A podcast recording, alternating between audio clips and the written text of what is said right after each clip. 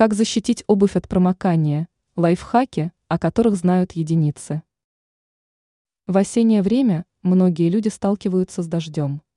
Конечно, не каждая обувь выдерживает, начиная рано или поздно пропускать воду. Чтобы защитить обувь от промокания, важно прибегнуть к некоторым способам. Рассмотрим их более подробно. Смесь из скипидара. Соедините 10 граммов. Скипидара 20 граммов. Пчелиного воска 50 граммов канифоли. После этого нанесите полученное средство на обувь, а затем оставьте на ночь. Утром можно будет смело отправляться в такой обуви в дождливую погоду. Свеча.